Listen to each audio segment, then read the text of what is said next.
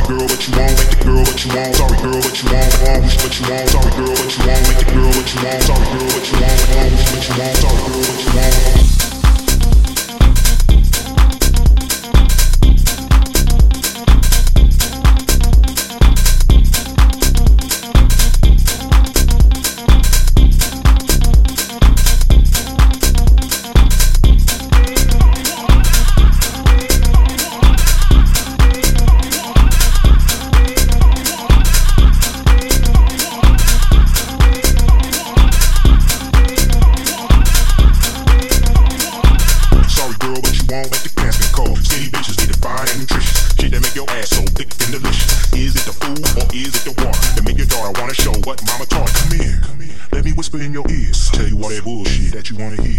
probably hate my fucking guts, a year. But right about now, you like the nigga style, huh? How I talk, how I smell, how I smile, how I think, how I fuck, how I grind.